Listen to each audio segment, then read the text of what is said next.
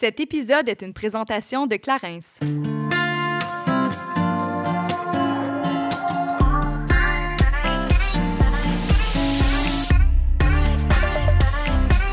Salut, ici Juliane. Et Kate, et on vous souhaite la bienvenue sur notre podcast Génération Sidechick où nous allons démystifier la réalité des femmes de notre génération. Cette folle décennie qu'à la trentaine, c'est avec humour et aucune censure que nous et nos invités allons vous révéler des faits croustillants de notre vie privée. Alors servez-vous un verre et restez à l'écoute. Cheers!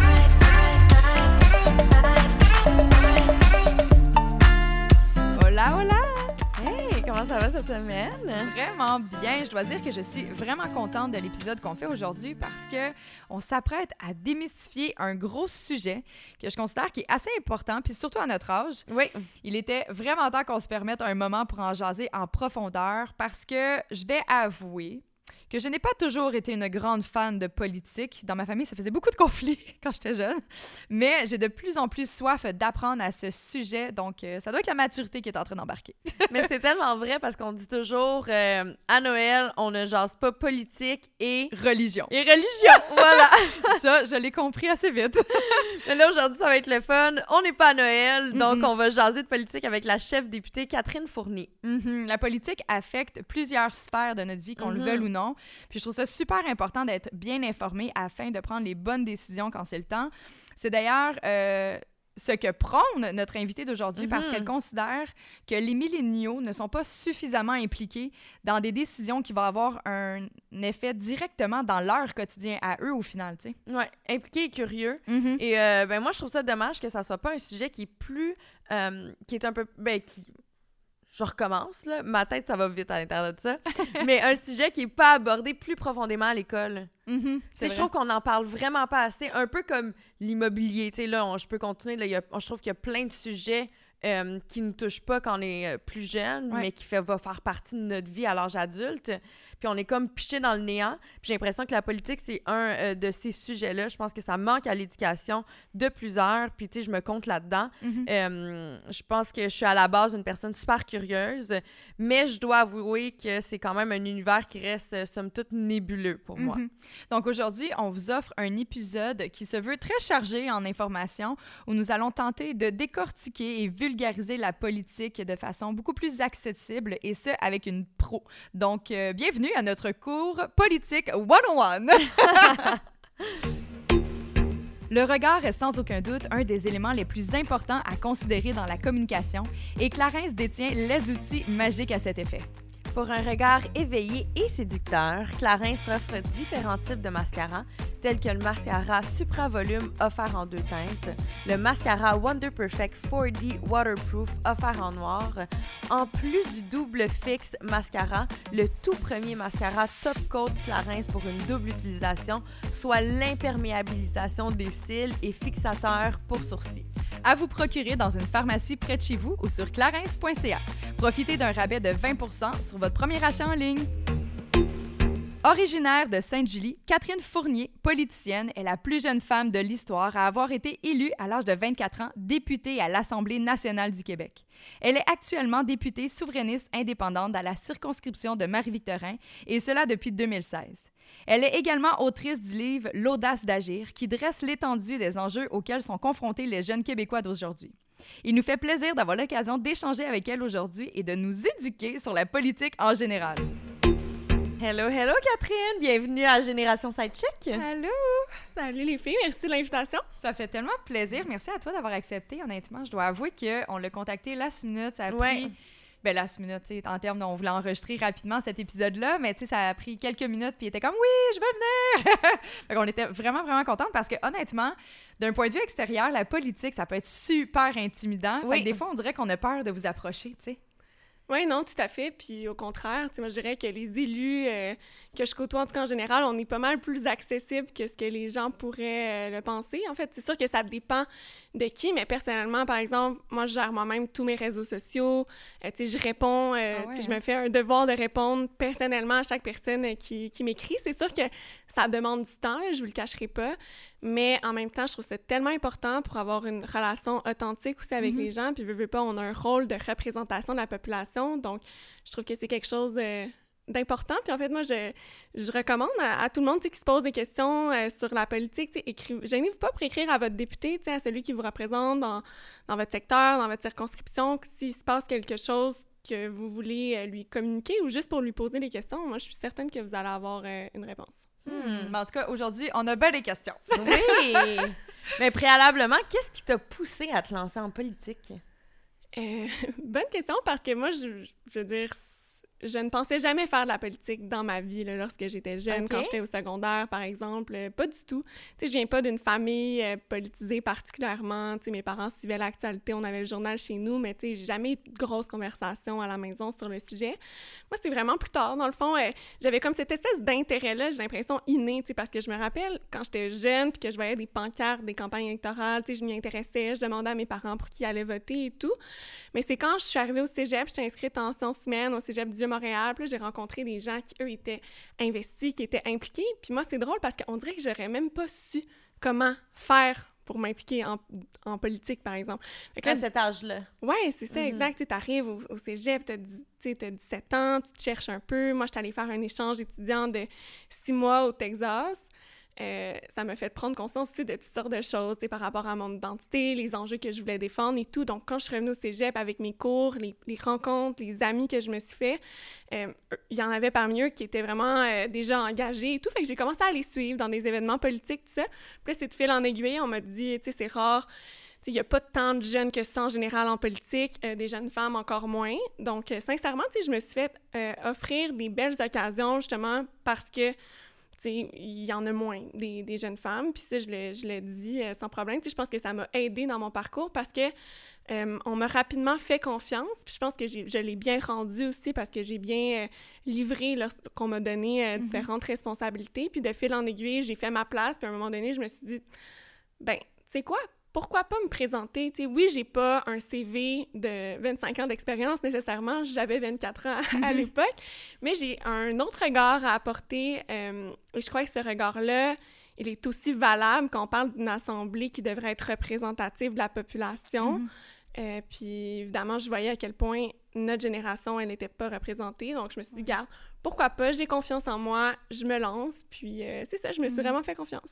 Mais est-ce que ça prend des études pour justement poser ta candidature? Non, il n'y a pas de d'études minimales. En fait, c'est ça, il faut savoir. N'importe qui peut se présenter en politique. N'importe qui. Oui, oui. Ben, il faut être citoyen, euh, il faut avoir sa citoyenneté, puis il faut avoir 18 ans. C'est les deux seules conditions euh, pour euh, se présenter ah, en politique. Donc, tu sais, il y a toutes sortes de profils. on entend souvent, c'est sûr que la majorité des gens sont avocats. Il y en a beaucoup. Mm-hmm. C'est une figure très connue. Là, un, homme blanc, 50 ans, avocat. Souvent, c'est comme le portrait typique d'un élu. puis c'est vrai, mais en même temps, il faut contribuer à changer ça L'objectif, c'est d'avoir euh, un Parlement, à mon avis, qui soit représentatif de la population pour couvrir les différentes réalités. Donc, s'il y a personne, par exemple, dans la vingtaine ou dans la trentaine, mais comment est-ce qu'on peut s'attendre à ce que le Parlement, oui, pourrait prendre en considération euh, les réalités de ces personnes-là? Euh, même chose avec les personnes, tu sais, de différentes origines ou mm-hmm ou des gens, par exemple, qui viennent de différents milieux professionnels. C'est ça qui est intéressant, c'est la, la, richesse des expériences, parce que c'est comme ça qu'on peut avoir euh, des vrais débats mm-hmm. entre nous, puis qu'on peut arriver à des solutions qui soient les meilleures pour la société. Tu sais, si c'est juste le même profil de gens qui discutent d'un enjeu, ben il y a bien des chances que parce qu'ils ont une expérience qui est similaire, ben, ils arrivent aux mêmes solutions, alors que quand il y a différentes personnes, ben, ça crée euh, plus de, plus de débats. Mm-hmm. Puis euh, ben, pour ma part, pour répondre à ta question, euh, plus spécifiquement, moi j'avais fini, j'avais fini mon bac à ce, à ce moment-là, j'avais étudié en, en, économie puis en sciences politiques, mais j'ai rencontré des gens dans mon parcours qui étaient députés aussi, eux, il n'y avait pas nécessairement de bac. C'est sûr que c'est plus rare, euh, mais je pense que c'est une bonne chose, en fait, parce qu'encore une fois, ça contribue à cette diversité-là. Tout à fait. Mais tu hmm. disais, en fait, que justement, souvent, c'est basé sur leur expérience personnelle, puis après ça, ils ont comme une envie d'aller changer les choses. Est-ce que tu crois que c'est justement en raison d'un manque d'expérience qu'il y a peu de milléniaux qui se permettent de prendre cette position-là puis de se présenter en politique? Euh, oui, tout à fait. Euh, mais en même temps, c'est ça. Le la compétence, moi, j'aime dire que c'est pas nécessairement garant de, de l'expérience. C'est pas parce que tu as une longue feuille de route dans X ou Y domaine que tu vas nécessairement être bon comme euh, représentant de la population ou comme mm-hmm. élu. C'est tellement quelque chose de différent que toutes les autres professions. Euh, sais, moi, j'ai des amis qui ont étudié exclusivement en sciences politiques, puis se font souvent demander par leur entourage ah, quand est-ce que tu te lances en politique? Mais tu sais, c'est pas parce que tu étudies en sciences politiques que tu vas en politique ou ou c'est ah pas parce que tu es en politique mais que moi, tu vas en sciences ah! politiques. Non, mais c'est vrai, c'est comme une idée qu'on a, on a souvent tendance à penser. Qu'est-ce que tu fais avec un bac en politique, sinon? c'est en fait, c'est en sciences politiques. C'est ça la, la nuance. C'est toute l'analyse des institutions, puis tu peux travailler dans toutes sortes de choses, dans des organisations à but non lucratif, ah, tu peux travailler comme fonctionnaire gouvernement, tu peux faire plein de choses, tu peux travailler dans les médias, euh, mais la, la en fait, ceux qui étudient en sciences politiques, c'est l'infime minorité qui vont travailler un jour en politique et encore une plus petite minorité qui sera un jour élue. Euh, donc, euh, c'est un mhm. peu ça. Donc, c'est une, conception qu'on a, mais euh, dans les faits, il y a toutes sortes vraiment de, de profils. Mhm. Mais moi, je me demandais, êtes-vous payé en tant que député? Avez-vous un salaire? Oui, on a un salaire. Dans le fond, les députés à l'Assemblée nationale, c'est un travail à temps plein, même je dirais plus que plein. Là. On travaille euh, ça dort pas, ce monde-là.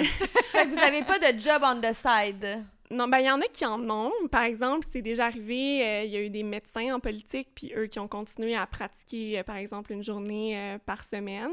Ce qui est intéressant dans le travail, oui, c'est beaucoup d'heures, mais on a quand même une flexibilité. Donc, il y en a qui vont dire, ben, regarde-moi, en raison de ma profession qui est particulière, je vais continuer de faire quelque chose à côté. Il y en a qui sont des entrepreneurs, tu sais, qui gardent leur entreprise, mais en, en déclarant bien mm-hmm. sûr euh, tous leurs euh, conflits d'intérêts, tout ça. Mais c'est rare, l'immense majorité, on est 125 députés à l'Assemblée nationale, euh, je pense qu'il y en a, probablement tout le monde le fait à temps plein, s'il y a quelqu'un qui a autre chose à côté, c'est en surplus de de tout ça, mais je dirais que la, la grande majorité, on travaille minimalement six jours sur sept. Hmm.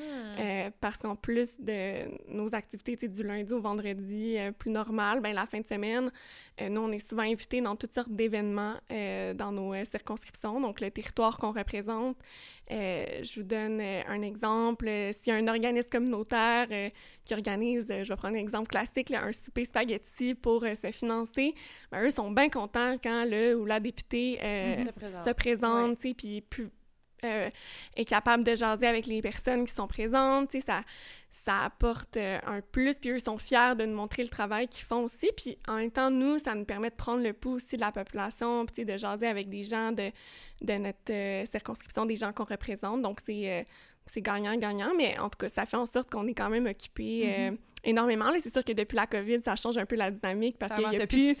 y a plus non, c'est ça, il n'y a plus d'événements. Puis, je pense que ça peut être un spectacle, ça peut être toutes sortes de choses. Euh, c'est la figure classique à laquelle on pense souvent. Euh, mais ça, c'est ça. Donc, ça s'ajoute à tout ce qu'on doit faire euh, au quotidien. On a, on a, chacun un bureau de circonscription. Comme moi, à Longueuil, j'ai une équipe qui travaille avec moi. Donc, j'ai... là, en ce moment, j'ai quatre personnes qui travaillent à temps plein dans mon équipe, dans mon bureau, dans le Vieux-Longueuil. Euh, moi, je suis pas tout le temps là parce qu'on doit aussi aller à Québec. Dans le fond, euh, mhm. c'est là que ça se passe, les activités euh, de l'Assemblée nationale, du Parlement. Mais c'est pas toute l'année. par exemple, j'étais là tout à l'heure. C'est habituellement du mardi au jeudi. Puis ça marche un peu, on appelle ça des sessions parlementaires. Donc, il y a beaucoup de liens à faire avec l'école, si on veut, parce que c'est genre de septembre à décembre, puis ensuite de février jusqu'à juin. Puis l'été, on, on, peut rester dans nos circonscriptions, on n'a pas à se mhm. déplacer à Québec. Donc, ça pour dire que oui, on, est payé parce que sinon, euh, il y aurait juste les gens indépendants de fortune euh, qui pourraient, qui pourraient mhm. faire ça. Par contre, ce qui est intéressant, c'est que donc, les députés au niveau du Québec puis au fédéral, on est payé. Par contre, dans les municipalités, les gens qui sont des conseillers municipaux, ou des maires, euh, c'est souvent pas à temps plein. Ça dépend de la grandeur de la ville. C'est sûr qu'ici à Montréal ou à Longueuil, par exemple, c'est un travail à temps plein. Euh, mais dans des plus petites municipalités, parfois, ça va juste être quelques heures par semaine. Donc, souvent, les élus vont avoir euh, un autre travail, évidemment, là à côté. Ah, mhm. Puis je me demandais, c'est quoi votre latitude décisionnelle? Comme à quel point que vous pouvez changer le monde en étant député? ça, je t'avoue que c'est peut-être ça occasionne certaines frustrations parce que, tu sais, tout le monde qui va en politique, on va là parce qu'on veut vraiment changer les choses. Puis, on a plein de, de bonnes volontés, peu importe euh, les, les idées. Moi, il y a plein de gens avec qui on peut avoir des, des, désaccords en politique, mais il y a une chose qui est certaine, c'est que chaque personne qui se présente, c'est parce qu'il veut le meilleur pour, pour sa société. Puis, ben, c'est sûr que quand, quand tu deviens élu, tu vois un peu les limites aussi du système, c'est-à-dire que, bon, moi, par exemple, je suis une députée de l'opposition, ça fait depuis 2016 que je suis élue, puis j'ai toujours été dans, dans l'opposition. Donc, ça, ça veut dire quoi? Ça, ça veut dire que... ça, j'étais là, attends, explique-moi. Okay. Ben, mettons qu'on revient à la base. Quand on va voter aux élections... On ben ça, la base. Quand on va voter aux élections, euh, on vote pour quelqu'un qui va nous représenter dans notre circonscription. Mhm. Cette personne-là, euh, tu vas voter, tu as un bulletin de vote, tu as des noms avec leurs petites photos, ils sont souvent affiliés à un parti politique ou pas. Euh, puis donc là, toi, tu vas voter. Il y en a qui votent, qui regardent le débat des chefs, qui se disent Ah ben moi, tel chef, j'aime ses idées, donc je vais voter pour son parti. Il y en a qui votent parce qu'il y a tel parti qui correspond à leurs idées. Il y en a, qui font la boussole. Oui, la Ouais, boussole. comme mais. D'ailleurs, mais c'est une très bonne idée de faire ça parce que ça a vraiment la boussole électorale, ça vous indique selon vos idées quel parti correspond le plus. Mais je vous donne un conseil pour les prochaines élections. Regardez qui se présente dans votre circonscription Ouais. parce qu'il y a quelque chose qui n'est pas assez pris à- en considération selon moi, c'est que dans notre système politique, comment ça marche, c'est qu'on vote vraiment pour quelqu'un qui vous représente Ouais. à l'Assemblée nationale ou dans une autre euh, instance euh, gouvernementale. Puis c'est vraiment important parce que ça peut faire une, une différence, c'est la, la personne, euh, puis c'est vraiment comme ça que fonctionne no- notre système. Donc, la personne dans votre circonscription qui obtient le plus de votes la journée de l'élection, elle est élue. Puis là, euh, en fonction de si elle appartient euh, au parti qui a eu le plus grand nombre de sièges, ben, elle va soit être au gouvernement, si c'est le cas. Donc, euh, par exemple, à la dernière élection, sur euh, 125 euh, sièges qui étaient en jeu cette soirée-là, il y en a 74 qui ont été gagnés par la coalition Avenir Québec, donc la CAQ. Donc, Et- c'est là qu'on appelle majoritaire. voilà, Voilà. parce que on est 125, donc ça prend 63 députés pour avoir la majorité des, des 125, dans le fond, euh, divisé en deux plus un.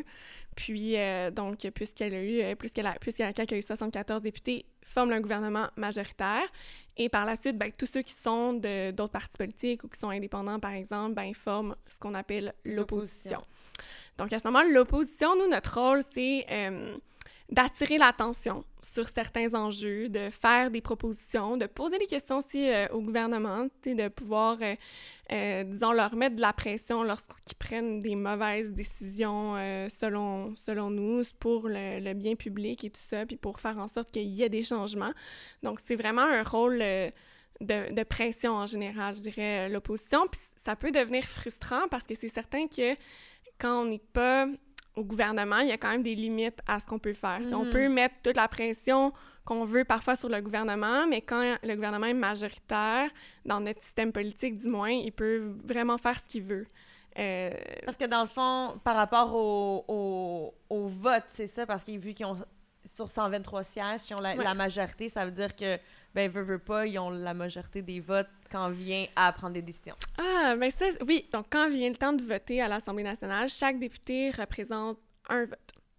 Puis, on est tous, donc, on, a- on représente tous une partie de la population du Québec. Donc, c'est comme ça qu'on vient à trancher les débats.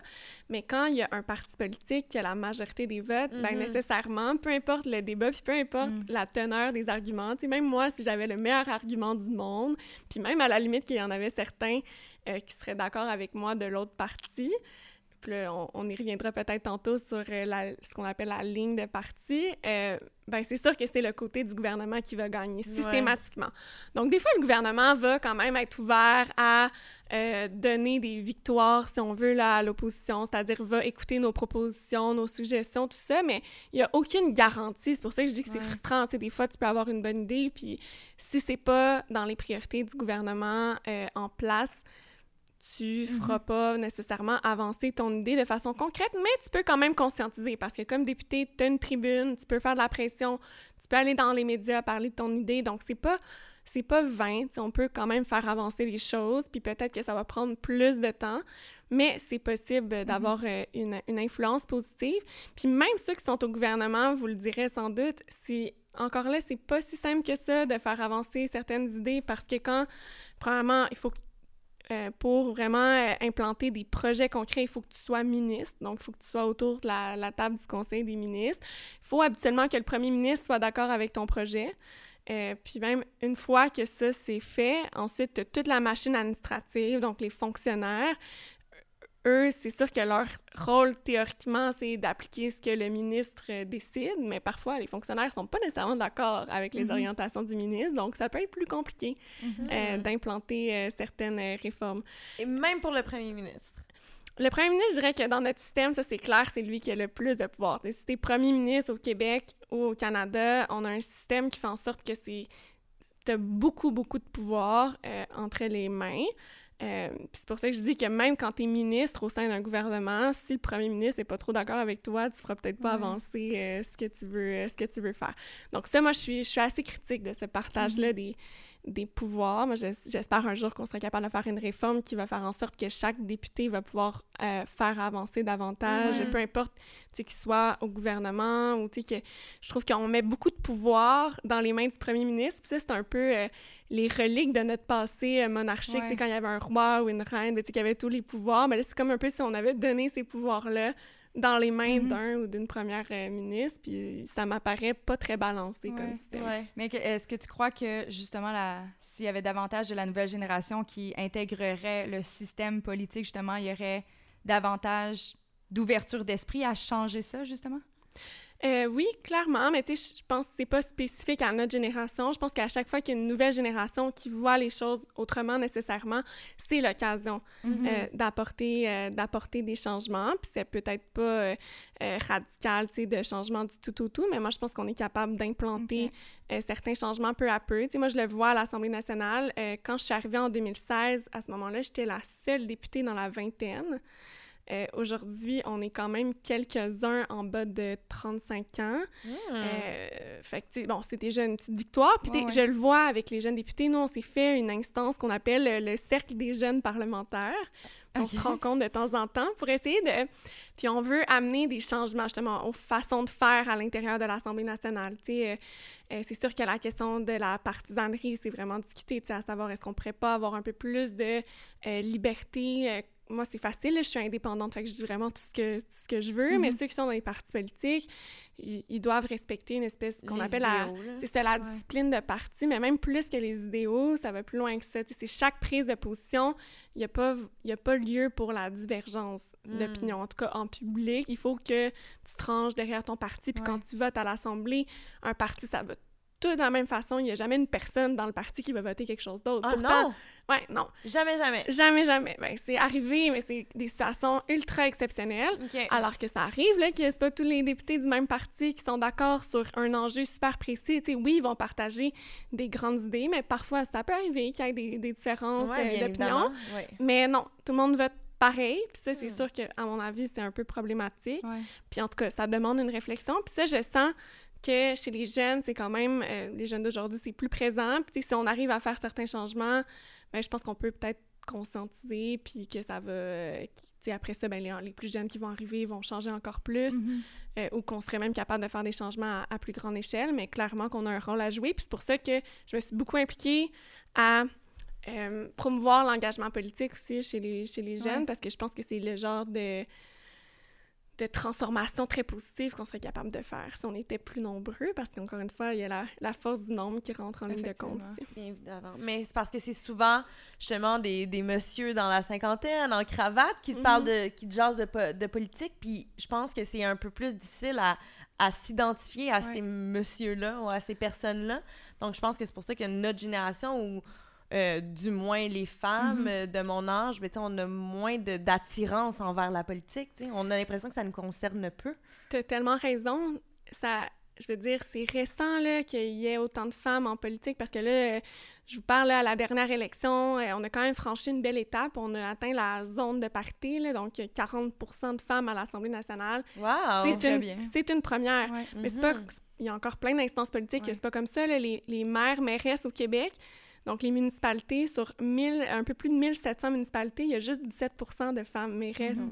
Donc, tu sais, on est, on est bien, alors qu'on on compte pour 50 de la population, donc on Ouais. est encore bien loin du compte. Puis, je veux dire, ça va prendre du temps à changer. Euh, tu sais, on a tellement des représentations, comme tu le disais, Juliane, tu sais, de, de l'homme politicien classique. Euh, je, je reparlais de, je, je parlais de l'avocat tout à l'heure. Tu sais, c'est vraiment ça qu'on a en tête. Puis c'est sûr que tant qu'on brisera pas ces modèles-là, ça va être bien difficile de, de- d'intéresser les jeunes femmes, par exemple, à la politique, parce que comment est-ce qu'on peut être rejoint par euh, quelque chose qui nous représente pas. Mhm. C'est tellement ironique parce que ça devrait être l'instance suprême de représentation. C'est là qu'on prend Ouais. les décisions pour l'avenir Mhm. de notre société.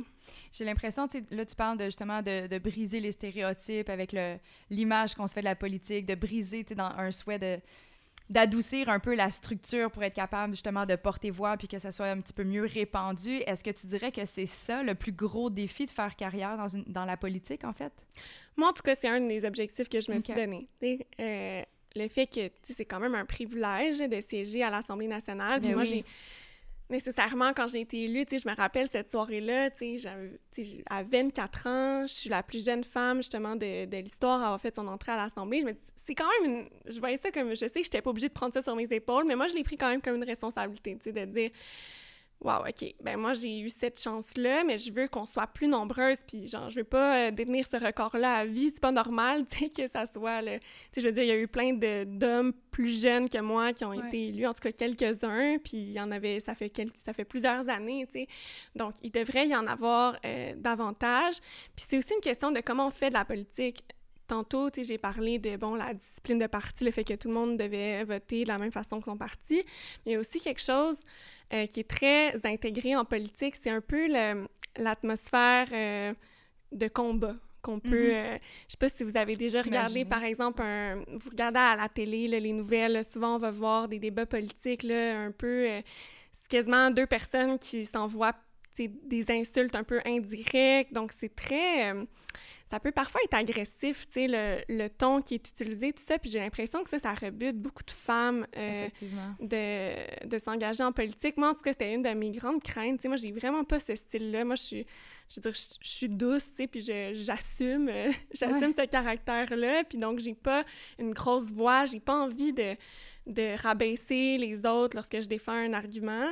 Puis j'ai l'impression que, tu sais, ça fait tellement longtemps que la politique est perçue d'une face, d'une façon qui est un peu euh, spectacle. En fait, c'est de donner un bon show, puis de essayer de rabaisser un peu l'autre pour se remonter soi-même. Mais que- parce que souvent, c'est même pas basé sur ses expertises en politique, mais souvent, c'est quasiment personnel, c'est en bas de la ceinture. Puis moi, je Mhm. trouve ça je trouve ça très bizarre comme concept. Oui, Basé exactement. l'ego, tu veux dire? Puis- Non, mais des fois, c'est très personnel. Des fois, Oui, c'est oui. des Non, attaques, je- par rapport à leur Ouais. passé ou par rapport... Puis je suis comme, ben voyons qu'on est là. Mhm. Exact. Puis encore une fois, tu sais, on devrait être, euh, on devrait montrer l'exemple. On est quand Ben même oui. euh, élu euh, par la population. Tu sais, moi, des fois, là, je suis là à mon... Parce qu'on a tout un petit pupitre, là, au, au Salon Bleu, puis je suis gênée parfois parce que je me dis, aïe, les gens votent pour nous, pour qu'on fasse des débats sérieux, tu sais, puis qu'on... Semble on devrait travailler ensemble, trouver des consensus, tout ça, mais non, des fois... Puis c'est pas tout le temps comme ça, là. Je- des fois, ça se passe bien, mais Mhm. quand même, là, ça, c'est pas rare là, qu'il y a des débats qui tournent au vinaigre puis que les gens se lancent un peu des... euh, pas des, nécessairement des insultes, mais tu sais, des petits coups, hein, justement, en bas de la, de la ceinture, des petites flèches. là. des fois, les couteaux Mhm. volent bas là, à, à l'Assemblée, puis ça, je suis pas fière là, quand ça Ouais. arrive. Puis c'est le genre de choses que je me dis, aïe, tu sais, s'il y avait plus de femmes, ça, je suis pas mal sûre que ça changerait, parce que souvent, cette attitude-là un peu belliqueuse, euh, ou de compétition, c'était Un plus une affaire de... Non? c'est ça. Il y a du, un peu, Ben- il y a du macho derrière ça. Puis je pense que les, les gens qui sont arrivés par la suite, c'est facile de reproduire un système.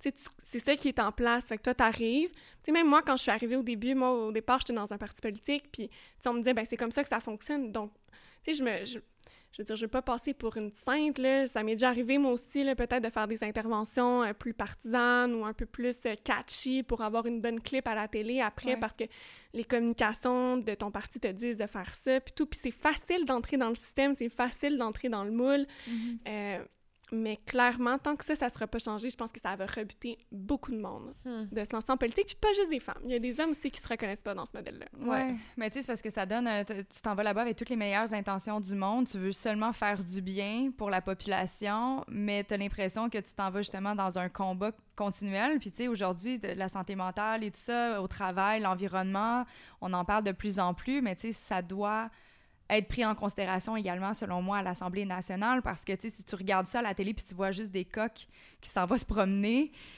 ben, j'ai comme l'impression qu'ils doivent pas être super bien en revenant à la maison auprès de leurs enfants puis leurs femmes. là. le soir, sont, toute la journée, ils ont carburé de l'énergie négative, puis ils arrivent à la maison, ça doit être difficile de faire la coupure. Absolument. Puis après ça, on demande à ces personnes-là de légiférer, donc de faire des lois sur, par exemple, la santé Mhm. mentale, tout ça, alors qu'on donne pas Tu sais, du tout. c'est un peu ironique, là, on s'entend. Oui, oui, Totalement. totalement. Tout à fait. Puis tu parles de, de, de conciliation, euh, tu travail-famille, justement, Ouais. quand la personne rentre à, à la maison. Il y a aussi tout ça à prendre en considération. Là, tantôt, au début, tu sais, je vous ai dit qu'on travaillait souvent euh, six jours euh, semaine, des fois sept. Tu sais, c'est- des fois, c'est plus quasiment un mode de vie, la politique, qu'un travail Ouais. ordinaire, si on veut. C'est- normal dans un sens parce que c'est un c'est un mandat qu'on a de la population, c'est pas non plus euh, un travail euh, euh, régulier, mais je pense qu'il faudrait qu'on pose plus de balises euh, pour que les députés aient un meilleur équilibre, parce que sincèrement, Ouais. c'est pas facile, puis tu sais, ça, ça aussi, ça empêche probablement euh, beaucoup de gens de se lancer en politique, des jeunes parents surtout, parce que ça devient très difficile à concilier. On doit se déplacer, tu sais, habiter en deux villes, dans les vallées. Imaginez avec un, un jeune enfant, avec un bébé à la limite, euh, un enfant qui va à l'école. Euh, comment on fait pour concilier tout ça? Euh, c'est vraiment pas simple. Là, ça commence à évoluer un peu parce que justement, il y a un petit peu plus de jeunes en ce moment en politique. Euh, mais ça, tu sais, de, mettre la ligne aussi, est-ce qu'un député, est-ce qu'on devrait s'attendre d'un député qui travaille 7 jours sur 7? Je pense que c'est des réflexions qu'on a à avoir comme, euh, Hmm. comme société parce que c'est sûr qu'il y en a qui seraient pas intéressés à, à avoir euh, un espèce de mode de vie effréné comme en ce moment euh, on, on l'exige de nous, mais c'est nous-mêmes même qui nous, nous l'exigeons parce qu'il y a comme pas de balise, tu sais, puis c'est toujours, tu veux être, c'est sûr que souvent quand tu te présentes, ben t'aimerais ça gagner aussi tes prochaines élections, et donc tu veux que la population t'apprécie, tu veux Ouais. être présent le plus possible, puis si les autres le font, ça te fait une pression pour le faire aussi, c'est pour ça que je me Hmm. dis ça prendrait peut-être davantage de, de balises pour Mais- assurer ça. Tu sais, encore, on revient un peu à, à- à ce que tu mentionnes, tu l'as mentionné quelques fois déjà, mais tu sais, c'est important en tant que député, ministre, peu importe, d'être représentatif de notre population si on veut bien la défendre. On ne demanderait jamais à la population de pas s'occuper de leurs enfants, puis de pas être présent pour eux, puis de pas de maintenir une bonne santé mentale. Fait qu'encore une fois, je trouve que c'est très ironique, puis je pense qu'il y a vraiment de l'évolution à avoir dans le système, puis je pense que tu sais, si justement on permettrait aux gens d'avoir une meilleure qualité de vie, je vais dire comme ça, puis je suis pas en train de dire que ta vie est pas de qualité, mais dans le sens d'avoir un meilleur Mhm. équilibre, conciliation, famille euh, et tout ça, je pense que encore une fois, ça permettrait davantage à la femme de se positionner dans le système, tu sais.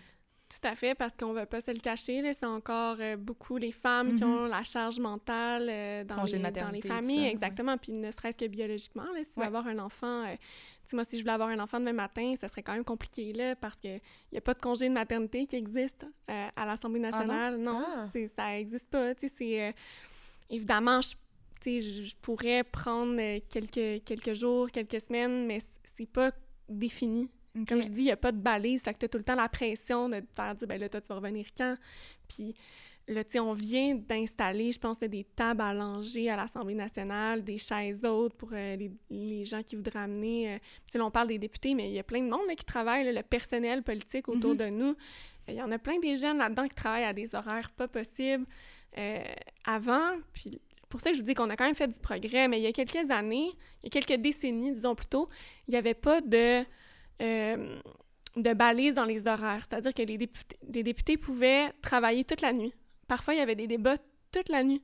Puis là, depuis, depuis quelques années, c'est limité, euh, je pense que c'est euh, 11 heures euh, le soir dans certaines périodes très, très Oh particulières.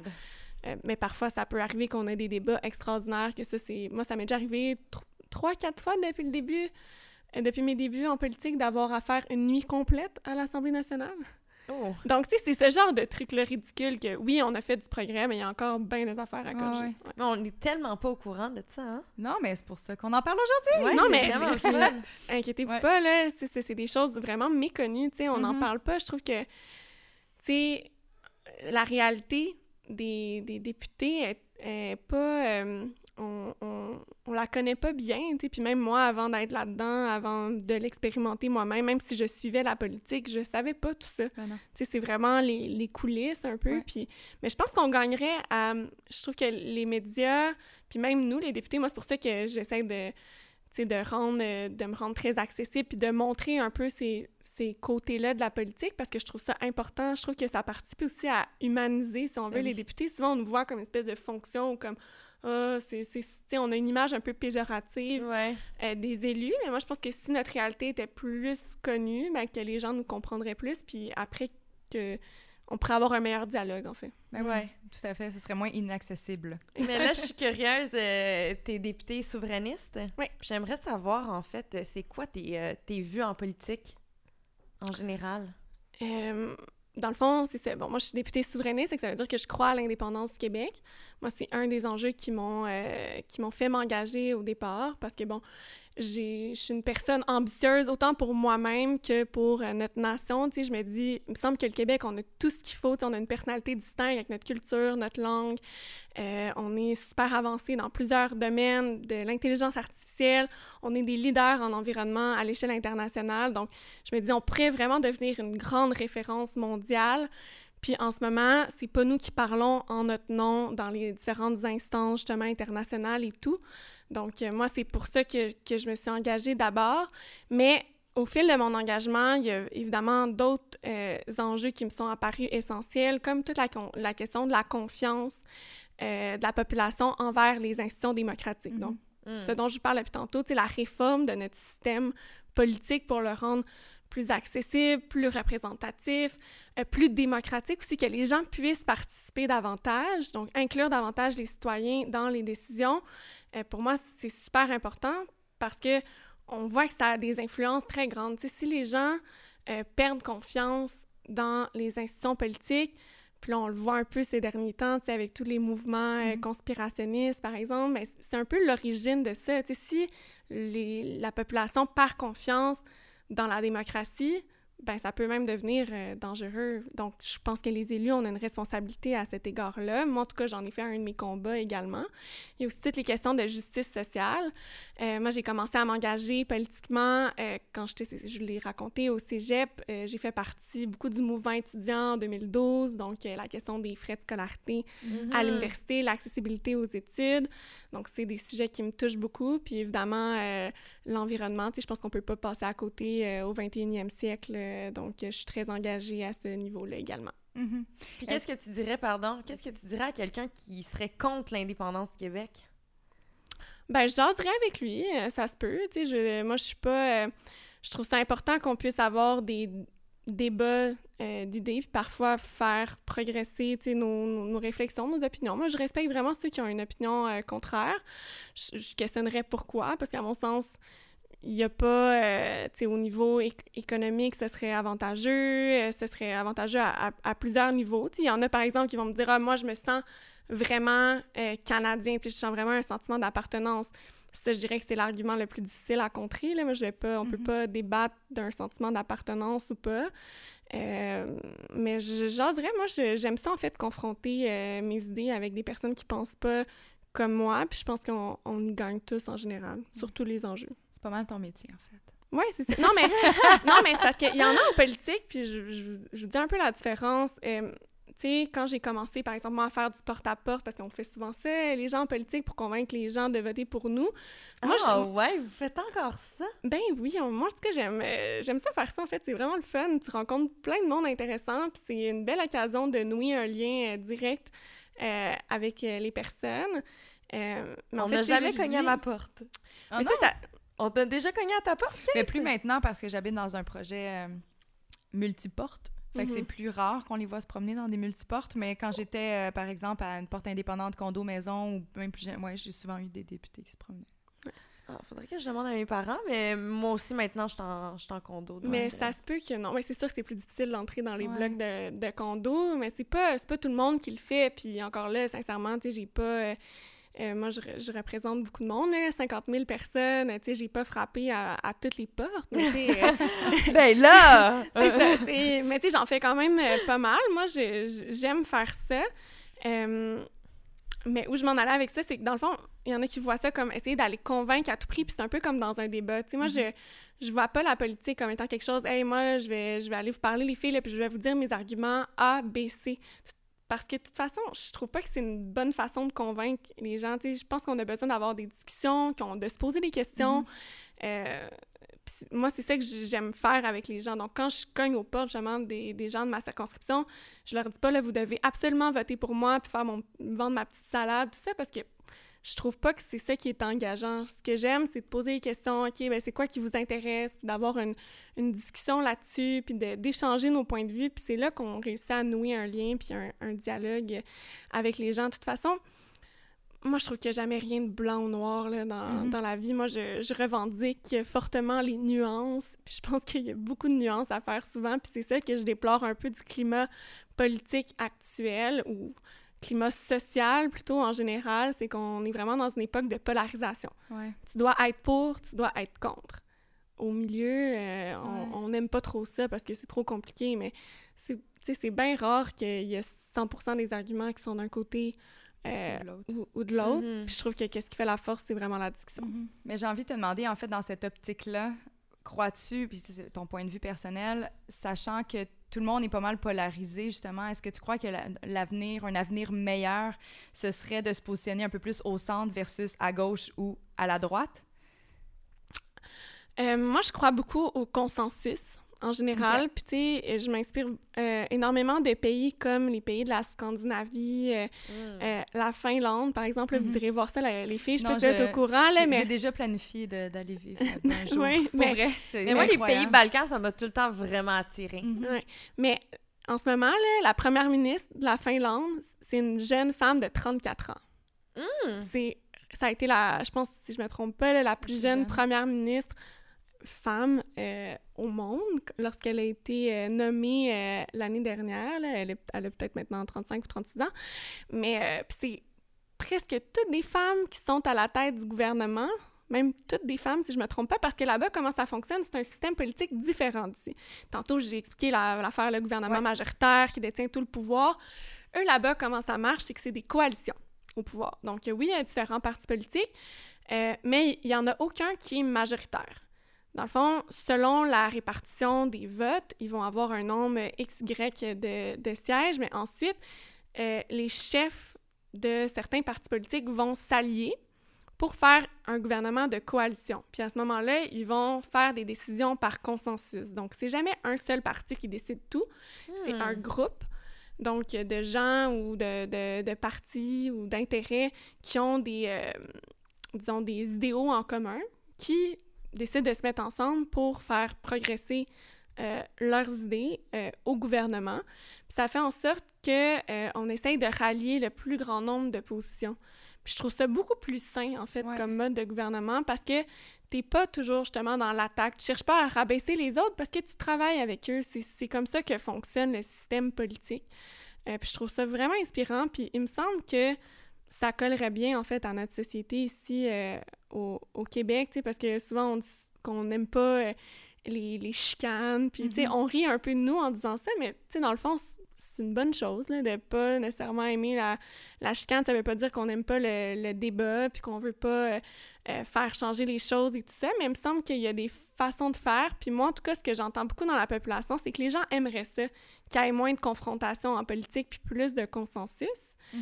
Euh, donc là, c'est à réfléchir comment changer nos institutions. Puis c'est aussi une autre des raisons pour laquelle je suis en faveur de l'indépendance du Québec, parce que ça nous permettrait, en créant un, nouveau pays, ça permettrait de repartir à zéro au niveau des institutions, de, comme créer les meilleures institutions possibles qui pourraient correspondre à euh, notre population, à notre société, parce qu'on aurait vraiment toutes les marges de manœuvre pour le faire.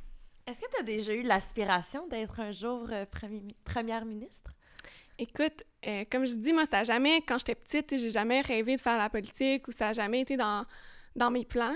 Maintenant, bon, je suis là-dedans, je sais pas ce que l'avenir me réserve, mais il y a une chose qui est sûre, c'est que j'agis pas en fonction de, de ça. OK je veux dire, moi, je vais, je vais où la vie euh, me mène. En ce moment, je suis pas c'est pas une quête. Non, c'est ça. Non, c'est pas, c'est pas une quête. Euh, puis, euh, c'est ça. Je vais où la vie me mène. sais, si j'avais vraiment voulu faire ça, si c'était ça mon objectif, j'aurais pas fait les mêmes choix. C'est-à-dire, tu sais, moi, là, j'ai décidé d'être indépendante maintenant. Puis, c'est difficile dans notre système politique de se faire valoir comme députée à l'extérieur d'un parti politique. c'est pas, pas simple. Puis moi, de toute façon, je trouve que la politique électives, comme moi je fais, c'est une façon de changer les choses, mais en même temps, il y en a plein d'autres. Tu sais, On Mhm. peut s'impliquer dans toutes sortes d'organisations puis d'avoir une influence également. Puis je trouve que c'est pas assez valorisé, ça non plus, l'engagement de façon générale. Je crois que ça devrait l'être davantage. Puis même en politique, oui, il y a les élus, mais il y a des gens qui travaillent autour de nous aussi, qui ont aussi une influence, qui peuvent aussi changer les choses. Donc, faut pas mettre tout... euh, tu sais, c'est ça. C'est pas, pas juste les députés qui sont capables. Fait que moi, je me, je me mets pas, tu sais, est-ce que je veux faire ça toute ma vie? Je le pense même pas, tu sais, parce que c'est très demandant, comme je disais, puis c'est très... euh, euh, parfois, on a l'impression d'être un peu dans une bulle en étant, en étant député, en vivant un peu ce rythme de, de vie-là. Euh, mais c'est sûr que je vais toujours faire la politique d'une façon ou d'une autre, même si un jour je suis pas nécessairement députée ou euh, autre chose. Tu vas toujours Hmm. t'y intéresser. Mais tu disais qu'il y a différentes façons de s'impliquer sans nécessairement se présenter comme député ou autre pour ceux et celles qui aimeraient peut-être entamer différentes façons justement de, de faire la différence dans leur quotidien. Ce serait quoi, de, par exemple, deux, trois exemples qu'on Mhm. pourrait prendre? Ben, d'abord, il faut voir pourquoi on veut s'impliquer. Euh, tu sais, je pense que c'est la base. Je pense- je suis sûre que les gens qui veulent s'impliquer, ils ont déjà une cause en tête. Ouais. Mais tu sais, faites une recherche là-dessus. Il y a toutes sortes d'organisations à but non lucratif euh, qui existent, qui peut-être qu'on connaît pas nécessairement parce qu'ils font pas la page couverture euh, des médias ou qui sont pas nécessairement présents sur les réseaux sociaux, mais qui seraient super emballés de vous accueillir comme bénévole. Puis moi, c'est comme ça que j'ai commencé en politique aussi. J'ai été bénévole d'abord et avant tout. J'ai mené des projets, puis c'est comme ça ensuite qu'on m'a proposé d'autres responsabilités, puis qu'à un moment donné, j'ai fini par me lancer. Mais ça peut être ça aussi au sein d'une organisation. Tu te fais remarquer, tu es bénévole, tu prends, tu prends du galon là-dedans, ça donne de l'expérience, ça t'amène à, à une autre organisation euh, par la suite. Donc ça, je pense que c'est la meilleure, euh, la meilleure méthode au sein des, des OBNL, par exemple. Mais sinon, là, on parle de la politique québécoise. euh, on peut aussi s'intéresser à la politique municipale Mhm. euh, qui touche vraiment no- notre quotidien. Donc, tu sais, euh, ça aussi, n'hésitez pas à contacter euh, vos élus, là, les gens qui, qui vous représentent. C'est quand même facile de faire une petite recherche sur Internet, voir, par exemple, si tu habites euh, à Montréal ou dans une autre ville, c'est qui, dans quel, euh, quel arrondissement, quel Ouais. quartier, c'est qui le représentant, puis de lui écrire. Tu sais, moi, des fois, il y a du monde qui m'écrivent, puis je vais prendre un café avec eux, puis ils savent pas euh, où est-ce qu'ils veulent s'impliquer, puis tu sais, je, je les guide un peu, puis donc, euh, gênez-vous vraiment, vraiment pas pour contacter les gens, puis même euh, votre député à l'Assemblée nationale, comme je le disais tantôt. Moi, c'est comme ça, en fait. La première fois que je me suis impliquée dans un parti, c'est des amis qui m'ont dit « Hey, tu devrais appeler euh, la députée de ta circonscription. » Puis je l'ai appelée, puis elle m'a dit « Ah ben oui, tu pourrais venir t'impliquer avec nous autres. » Puis euh, moi, c'est comme ça que ça a commencé. Fait que je dirais de foncer, en fait. OK. Hmm. C'est très en lien avec tout ce qu'on dit, euh, peu importe le sujet, en fait. On est comme « Do it! Ouais, exact. Take mais- actions! Mais ça revient, c'est ça. Faites-vous confiance. Ouais. Vraiment. Euh, Il y a de la place pour, pour tout le monde. Puis en fait, Mhm. il devrait justement avoir plus de points de vue. Fait let's go. Ouais. Puis tu sais, mettons une personne là, qui aurait envie de faire changer les choses, là, Ouais. puis qui aimerait euh, faire adopter des nouvelles lois ou autres, ça serait quoi les, les procédures? Tu sais, mettons, on parle comme moi, là, Mhm. Cathy, que j'ai envie de... Ben, en fait, je vais, je vais dire en transparence, mais j'ai déjà une réflexion par rapport, aux animaux. Euh, n'importe qui peut aller chercher un chat à- au pet shop ou à l'SPCA. Il n'y a pas de background check. Mm. avoir un chien d'une certaine taille, ça va nécessiter un certain budget pour le nourrir, ça va nécessiter certains soins. Tu veux pas libérer les animaux dans la rue puis qu'ils fassent plein de chats puis que finalement ça se ramasse à la SPCA puis qu'ils se fassent sais, mais c'est tellement pas encadré. Puis je me suis dit pourquoi qu'on les encadre pas, pourquoi qu'il n'y a pas un, un mini background, tu sais, un, un check puis au- à limite au pire juste une sensibilisation quand tu vas chercher un animal? Ben écoute, ton chien, ça va te coûter Ou des réglementations. environ, ouais, ton chien va te coûter environ ça par mois. T'as-tu le budget pour t'en occuper, tu sais, au lieu de juste faire « Oh mon Dieu, il est cute, il est cute, je le prends, puis dans deux mois, je capote, Mettons là, que j'ai envie de faire changer les choses. Ça serait Ouais. quoi les étapes que je préfère? Ben, il pourrait avoir deux chemins. D'abord, je sais pas, je connais pas nécessairement toutes les organisations en défense des droits Mhm. des animaux, mais je suis pas mal certaine qu'il y a déjà des groupes, du moins des groupes citoyens qui existent euh, en, en la matière. Là, moi, je sais, par exemple, il y a Jeune Citoyenne qui m'a contactée euh, pour que je fasse une pétition concernant la stérilisation obligatoire euh, des chats. OK. Euh, donc, puis elle, elle faisait partie d'un groupe de citoyens qui s'impliquaient pour ça, pour sensibiliser justement euh, les élus. Fait que ça, c'est déjà un, un premier pas, tu sais, chercher s'il y a des groupes, des organisations qui font déjà des déjà, démarches en ce sens-là, parce que souvent, ces organisations-là, parfois, en fait, elles vont avoir des, des ressources, des employés, tu sais, qui peuvent t'appuyer, te guider dans ta démarche. Mais sinon, pour vrai, encore une fois, je reviens à ça. Il n'y a rien qui vous empêche d'écrire à un élu. Hein. Moi, je me fais écrire souvent des courriels ou des messages sur les réseaux sociaux, des gens qui ont des idées, qui souhaitent m'en parler, soit que je fais une rencontre avec eux, soit qu'on se parle par message. Puis ça m'est déjà arrivé à quelques reprises de déposer des choses à l'Assemblée nationale, de faire des propositions.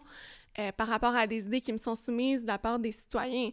Encore une fois, c'est pas un garant de succès automatique parce que je vous explique un peu la dynamique opposition, gouvernement. De toute façon, c'est bien rare que le gouvernement s'engage à quelque chose, c'est pas peu importe le, le, parti parce que comme je vous dis, c'est quand même complexe toute la démarche administrative autour de ça. Mais qu'est-ce qui est intéressant, c'est que ça permet de sensibiliser autour de la question parce que souvent les médias, ben eux, en fait, il y a des journalistes qui sont là tout le temps à l'Assemblée nationale, fait qu'ils suivent beaucoup ce qu'on fait.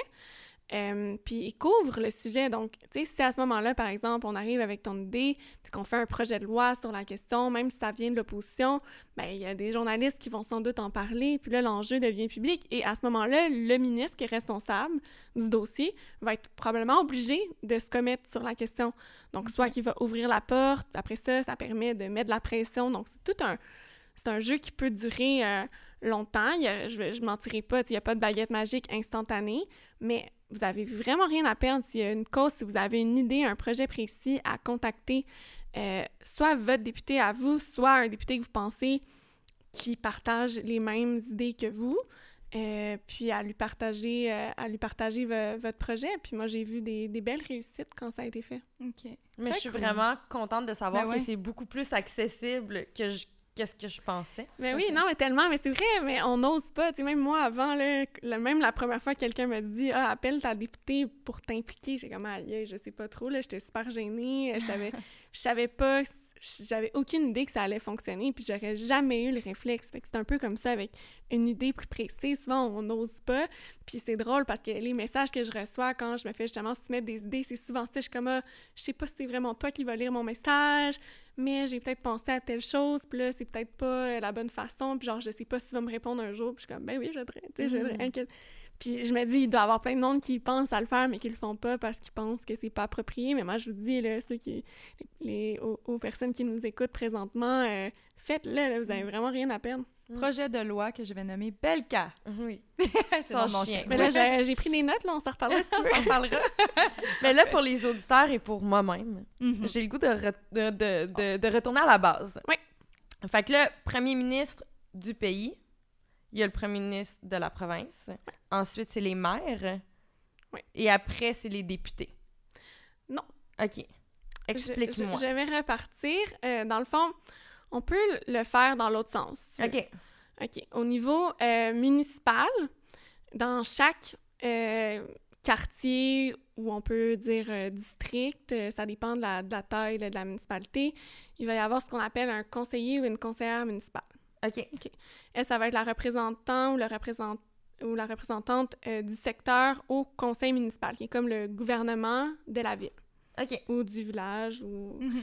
Puis là, cette espèce de gouvernement de la ville va être présidé par un maire ou une mairesse.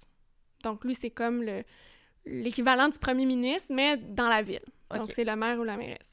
Ensuite de ça, l'autre niveau, c'est le niveau euh, provincial. Donc, au Québec, on a un premier ministre. On a un système qu'on appelle euh, un système parlementaire. Euh, on est dans une, ce qu'on appelle une monarchie constitutionnelle. Donc, on a un premier ministre et ensuite, lui, il a un conseil des ministres. Il y a également des députés qui sont dans son parti et il y a des députés de l'opposition. Que ça, les députés, on est au niveau québécois. Mais il y a aussi des députés au niveau fédéral. Puis, euh, il y a un premier ministre aussi au niveau fédéral. Puis, en fait, ce qui arrive, c'est qu'il y a un partage des compétences, puis là, je vais, je vais l'expliquer par après, entre ces trois paliers-là. Donc, il y a des dossiers qui sont attitrés juste au fédéral. Il y a des dossiers qui sont attitrés juste au Québec. Puis, il y a des dossiers qui sont attitrés juste aux municipalités. Et il y en a aussi qui sont partagés entre ces trois niveaux de gouvernement-là. Je vous donne des exemples. Euh, au niveau des municipalités, euh, elles vont s'occuper beaucoup de tout ce qui touche euh, le déneigement, la voirie, donc tout ce qui est, par exemple, gestion des matières résiduelles, tout ça. ils ont aussi des compétences en matière de culture, loisirs, tout ça, mais ça, c'est partagé avec le niveau québécois aussi. Donc, c'est le Québec qui décide, par exemple, quels pouvoirs vont avoir les municipalités. Le Québec, lui, s'occupe de la santé, de l'éducation, des transports, euh, de l'environnement, de l'économie, mais lui aussi, partage certaines compétences avec le valier fédéral. Donc, au fédéral, eux, ils vont s'occuper, par exemple, de l'armée, euh, des banques, euh, des relations internationales. Mais encore une fois, le Québec, on est dans une situation particulière au Canada. Nous autres, on a nos propres relations internationales, bien que nos moyens soient vraiment limités parce qu'on est euh, juste une province. Puis, euh, on partage aussi, le fédéral a certains pouvoirs en environnement. Donc, souvent, c'est pour ça qu'on on voit certains conflits entre le Québec ou euh, le fédéral parce qu'il y a des pouvoirs qu'on sur lesquels on n'est pas nécessairement euh, d'accord ou on voudrait avoir plus de responsabilités, ou par exemple au niveau de la langue et tout ça. Donc, euh, euh, ça, c'est tout, tout, décidé par ce qu'on appelle la Constitution canadienne. La Constitution, là, c'est comme la loi qui est au-dessus de toutes les lois. C'est elle qui prévoit le partage, justement, entre les provinces et le Canada. Et ensuite, ben, c'est les provinces, en tout cas dans le cas du Québec, qui donnent certains pouvoirs aux municipalités. Donc, c'est comme ça que ça fonctionne. Puis, j'ai oublié le, clou, euh, la cerise sur le Sunday. En fait, la vraie chef de l'État euh, canadien, en fait, c'est la reine d'Angleterre. C'est pour ça qu'on dit on est dans une monarchie constitutionnelle. C'est c'est un rôle relativement symbolique, mais théoriquement, c'est pas le premier ministre du Canada, le chef de l'État du Canada, c'est la reine d'Angleterre. Mais il n'y a aucun pouvoir entre ses mains. Euh, non, c'est ça. C'est plus de nature symbolique, mais c'est quand même elle qui va comme nommer officiellement le premier ministre lorsqu'il est élu, puis euh, tout ça. Donc, euh, il y a toujours ces, cette espèce C'est quand même drôle. Ouais, ouais, on s'entend, là. mais là, tantôt, tu parlais justement qu'au niveau fédéral, ils prennent les décisions au niveau des banques. Ouais. Moi, j'ai une ah grosse oui. question. Là, elle me l'a posé la question, puis comme, honnêtement, on va attendre Catherine parce que je sais pas quoi dire. Pourquoi est-ce qu'on est pourquoi est-ce que les pays sont endettés? On est endetté de qui à la base et pourquoi qu'on ne peut pas juste imprimer de l'argent? Très bonne question. Euh, si on imprimait juste de l'argent, dans le fond notre argent vaudrait rien. Mais vaudrait rien par rapport à quoi? Vaudrait rien par rapport aux autres monnaies, par exemple, dans le des monde. Autres pays. nous, on, a des, on a des échanges, dans le fond, avec, les, avec les autres pays. C'est sûr que ça serait simple si on vivait en ce qu'on appelle une autarcie, c'est-à-dire d'avoir aucun contact avec les, avec les autres pays. On pourrait bien faire ce qu'on veut, mais là, quand on fait des échanges avec les autres pays, il faut qu'on ait quelque chose à échanger. Fait qu'il faut établir des mesures communes. C'est ça mm-hmm. qu'on vient avec le système des, des, monnaies et tout ça. Ensuite, c'est vraiment une excellente question. Hein. On est endetté envers qui? Euh, il y a deux façons d'être endetté. Euh, dans le fond, on peut être endetté envers nous-mêmes, donc, de faire, euh, d'être endetté, que ce soit le gouvernement qui émet, on appelle ça des, des obligations. Euh, donc, ça, c'est un titre euh, bancaire spécifique qui est émis par les, les, gouvernements. Donc, on peut, je sais qu'un pays, par exemple, comme le Japon, est ultra endetté, mais c'est de l'argent qui doit au Japon. Mais ça compte quand même comme un endettement. C'est comme une carte de crédit. Ou bien tu peux, mais sauf que la carte de crédit, ça serait comme ta carte de crédit, en tout cas. Ouais, ben, ouais. j'essayais de mettre une image là-dessus. ouais, non, c'est ça. C'est comme l'argent de ton père, que t'es pas obligé de remettre. c'est ça. Mais c'est moins grave, c'est moins grave d'être endetté envers soi-même, ça c'est clair. C'est pour ça que, euh, bon, que la situation du Japon est pas si pire. Ce serait pire s'il y avait ce niveau d'endettement-là par rapport aux autres, mettons. Puis donc, c'est ça. Donc, tu peux aussi être endetté par rapport, emprunté sur le marché euh, international. Puis, euh, donc, ça, ça peut être une autre forme euh, d'endettement. Donc, souvent, les gouvernements vont être endettés un peu des deux, des deux façons. Donc, tu peux être endetté vis-à-vis d'un autre pays? Ben, en fait, les marchés, de façon générale. Ouais, c'est pas comme on n'emprunte pas de l'argent à un pays en particulier. C'est comme un, grand marché. un gros truc.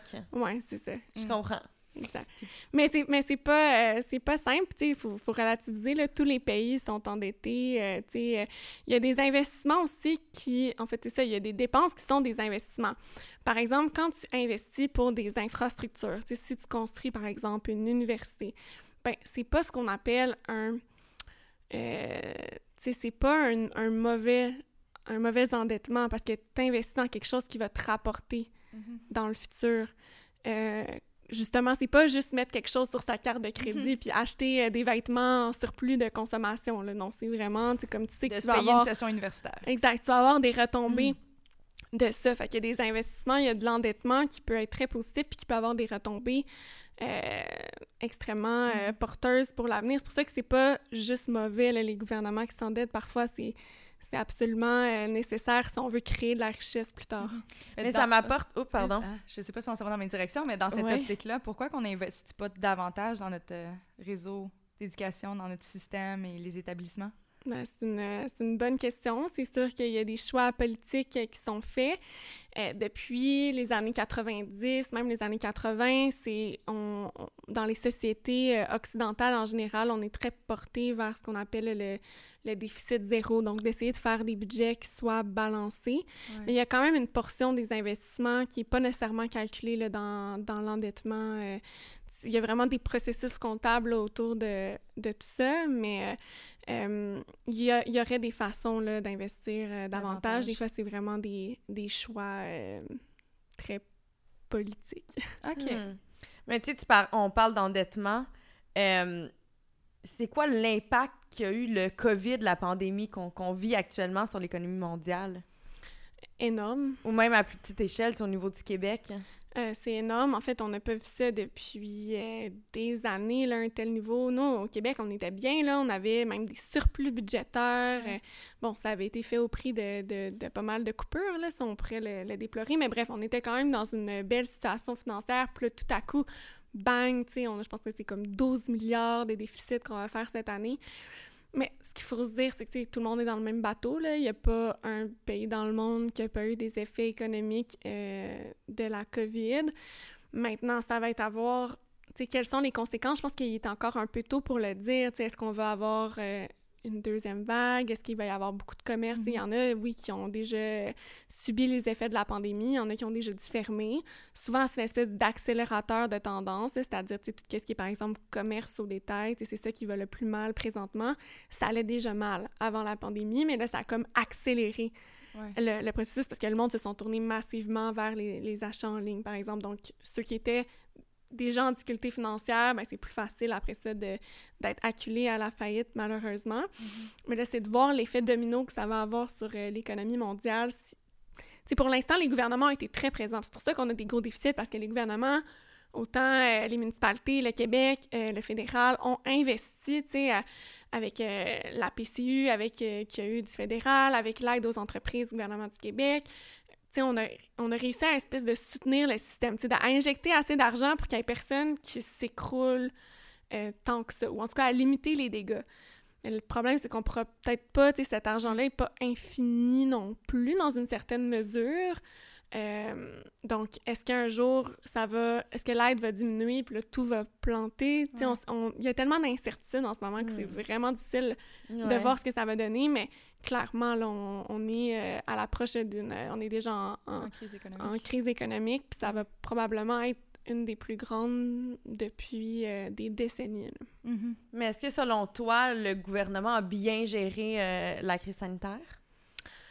Je pense que c'est bien difficile de, de critiquer euh, la gestion du gouvernement parce que c'est tellement quelque chose d'inédit que on peut dire que telle ou telle chose a été moins bien faite, mais en même temps, qui aurait fait mieux dans le sens où c'est comme une première, il y a personne euh, de vivant en ce moment ou presque, les- vraiment les, les plus vieux qui ont connu la, la grippe espagnole, mais je veux dire une pandémie mondiale. Euh, ouf, tu sais, on n'a jamais, on- ça, fait, ça fait très longtemps qu'on qu'on a vu Mhm. ça, puis on s'entend, là, on n'est pas du tout dans la même euh, dynamique internationale non plus, donc, tu sais, je pense que tout le monde était dans le même bateau. Après ça, on peut dire, ah, telle décision, ça aurait pu être différent. Mais au final, tu sais, je pense que ici, l'avantage, en tout cas, c'est que justement, on a soutenu euh, l'économie pour être bien certain qu'il n'y ait personne qui prenne l'eau. Comme je disais, est-ce qu'on va pouvoir, est-ce que ça va pouvoir se poursuivre? Je l'espère. En fait, j'espère que la deuxième vague va être limitée. Ça serait vraiment ça euh, l'idéal parce que pour l'instant, je pense qu'on s'en sort assez bien au Québec puis au Canada malgré tout. Là. Puis on, on touche du bois là, que ça demeure, euh, que ça demeure comme ça. Euh, mais je pense que la communication a quand même été, euh, quand même été bonne. C'est important de créer justement ce sentiment de solidarité, puis de, de fait de serrer les coudes. Moi, en tout cas, j'ai vu tellement de belles initiatives qui se sont faites chez nous à Longueuil, puis je sais que ça a été un petit peu de même partout au Québec pour soutenir les gens qui vivaient des plus grandes difficultés pendant le plus fort du confinement. Puis ça, en tout cas, moi, ça m'a donné euh, vraiment foi. Puis, tu sais, je me dis que notre génération, c'est un peu aussi la première fois qu'on vit ce genre de... Tu sais, tout le monde, c'est la première fois qu'on vit une pandémie, mais je veux dire, nous, un espèce de mouvement de solidarité dans la population, c'est quelque chose... conscience sociale. Exact, qui nous transcende, qui donne une conscience sociale. Je pense que c'est la première fois qu'on vivait ça, puis, tu sais, j'ai trouvé ça beau, puis je pense que le gouvernement a bien réussi à, justement, à, à, à communiquer son message. C'est sûr qu'au début, c'est vraiment plus facile. Après, quand il y a quand on déconfine, quand on, doit reconfiner, là, c'est vraiment difficile, puis ça, on peut se perdre dans les messages, puis en même temps, c'est, on peut critiquer encore une fois, mais ça doit être tellement difficile. Mm-hmm. Ils ont fait du mieux qu'ils pouvaient avec ce qu'il y avait. Puis, même encore à ce jour, ça doit être l'enfer à gérer. Tout à fait. Puis il y a tellement d'incertitudes, ça, qui est difficile. Pour vrai, moi, je pense que je connais personne qui voudrait être dans les, euh, dans les bottes du premier ministre en ce moment, mm-hmm. parce que chaque chose, tu sais pas, tu sais, les scientifiques ils, ils, sont encore en recherche même de plein de réponses. Euh, donc, c'est super difficile de prendre des décisions dans ce contexte-là. C'est pas un contexte auquel les, les décideurs politiques sont habitués, euh, clairement. je pense que, somme toute, c'est on s'en est bien, euh, relativement euh, bien sorti, là, euh, à part évidemment le, catastrophique épisode des CHSLD, qu'on espère régler. Mais bon, maintenant, ça va être de voir comment ça va se passer. J'ai une question. Oui. T'as-tu une question, toi? Mais là, tu fois, j'arrive, c'est rare que j'arrive avec des, de, des pas de chat. Mais c'est une question qu'on, qui a été abordée, en fait, dans l'un de nos, dans un autre épisode de Génération Sidechick où on parlait de, consommation en général, la société de consommation et tout ça. Puis on a fait allusion en fait au fait que, en fait, nos invités, au fait que, tu sais, justement, dans un cas de pandémie où la santé mentale était plus que jamais fragile à cause de tout, le, tout ce qui se passait, évidemment. Euh, tu sais, les premiers commerces, un des premiers commerces à tout de moins, c'était par exemple la SAQ sais, la SQDC et tout ça, tu sais, je trouvais ça quand même un peu ironique. Un des services essentiels. Puis je, suis comme curieuse, j'ai-tu le droit de te demander ton point de vue par rapport à bien ça? Sûr. Puis moi aussi, là, euh, c'est sûr que ça me fait tout un peu, euh, tous un peu sourciller, tu sais, d'entendre qui, ben, c'est qui service essentiel? Mais en fait, vous savez pourquoi ça a été décidé, service essentiel? C'est parce qu'il y a des gens qui sont alcooliques. Puis, sincèrement, de priver euh, des gens d'avoir accès à l'alcool, ça peut avoir des effets plus négatifs que, ce qu'on aurait de, de, de, positif, ah, en fait. Oui, c'est vraiment une question de santé publique. Il y a même des médecins qui, qui ont fait des, des entrevues sur le sujet. Probablement, évidemment, le, gouvernement savait que ça serait un peu euh, ironique, controversé. Euh, mais c'est parce que ça serait même dangereux mm-hmm. pour la santé de certaines personnes si euh, on fermait euh, les Moi, je l'avais vraiment perçu, ben, j'avais, j'avais perçu que, qu'on avait réouvert les SAQ euh, en tant que, que service essentiel parce que c'était une société d'État. Ouais. Ben, écoute, moi, moi, ça, c'était, c'est de la façon ouais, mais ça, que je l'avais perçu. C'est sûr que c'est pas je veux dire, bon, dans un sens... Faut pas s'en cacher. Faut pas s'en cacher que c'est lucratif pour le, pour le gouvernement du Québec mais la raison fondamentale, tu sais, ça a probablement joué dans l'équation, mais c'est pas, de ce que moi j'ai compris, des, des, interventions des experts, là, par ailleurs, c'est pas l'argument euh, principal. Le dommage aurait été pire de gérer ceux qui ont des problèmes de dépendance et tout ouais, ça. Oui, puis il y en a plus qu'on pense. Hein. La dépendance à l'alcool, c'est quand même quelque chose d'assez répandu. Euh, mm-hmm. Oui, ben, on en a justement euh, parlé avec, avec nos invités qui, eux, ont arrêté de consommer. Là, Mais, mais ouais, c'est super intéressant de voir que ben, pas intéressant, c'est triste, mais je pense en même temps qu'il faut rester éveillé à, cette cause-là. Oui, il faut, en être conscient, c'est clair. Mm-hmm. Mais là, le temps file, puis j'ai une grosse question pour toi, en fait. J'ai goût de m'enligner plus vers la politique américaine. Oui. Euh, pourquoi est-ce que les Canadiens, s'intéressent autant à la politique américaine? En fait, je pense que c'est un phénomène relativement nouveau. Pas qu'on s'intéresse qu'on s'intéressait pas avant, mais c'est sûr que le phénomène Donald Trump, euh, ça a capté l'imaginaire un peu de tout le monde. Mm-hmm. on n'a jamais parlé autant de politique américaine depuis quatre ans au Québec et au Canada. Euh, moi, j'ai une bonne amie à moi qui est journaliste en politique américaine. Elle, c'est fou, là, tu sais, ce domaine-là, connu mm-hmm. d'expansion. Ils ont eu plein d'occasions euh, et, tout ça qui n'avaient pas nécessairement avant de, de, faire valoir leur point de vue et tout ça. Donc, je pense que cet homme-là, euh, je trouve pour le pire, il y en a qui diraient peut-être pour, pour le meilleur, mais capte énormément d'attention, donc c'est sûr qu'on en parle beaucoup. Mais en général, on, je veux dire, la politique américaine, c'est normal qu'on en parle énormément parce qu'on a beaucoup d'échanges avec On a beaucoup d'échanges, hein. Vous savez, en fait, même au Québec, la majorité de nos échanges économiques sont avec les États-Unis, mm-hmm. même au-delà des autres provinces canadiennes. On a beaucoup d'échanges euh, nord-sud, donc c'est normal de s'y intéresser. Ça a des effets euh, très grands euh, sur nous de façon générale. Donc là, c'est sûr que quand on a un phénomène comme Donald Trump, qui vient un peu, encore une fois, ça ramène à la question de l'incertitude. C'est un phénomène nouveau, on peut pas savoir à quoi s'attendre, donc c'est sûr que là, ça vient capter l'attention. Puis ce personnage-là, c'est vraiment. personnage. Ouais, moi j'appelle un personnage. je vais pas dire. Je, je, ouais, bon. c'est vraiment le mot qui l'a défini oui, quand même. parce que c'est ça, là, il joue un spectacle, cet homme-là, on va pas, on va pas se le cacher, mais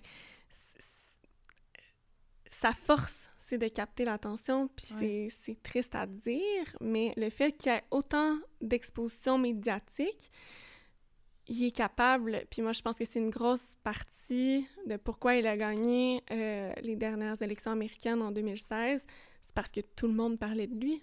Puis on dit, hein, des fois, euh, parlez-en bien, parlez-en mal, mais parlez-en. Donc le fait de le voir aussi omniprésent dans les médias, chaque fois qu'il faisait quelque chose, moi je suis sûre que c'est un homme, malgré que je sois totalement en désaccord avec ses positions, c'est qu'il est brillant là, parce qu'il exploite mhm. les médias à son avantage.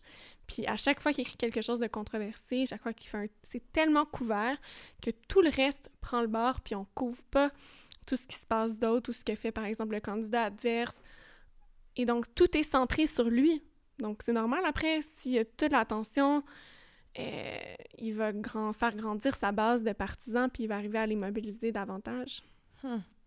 Mais tu sais, on connaît euh, bien le concept de la gauche et la droite ici euh, au Canada, au Québec.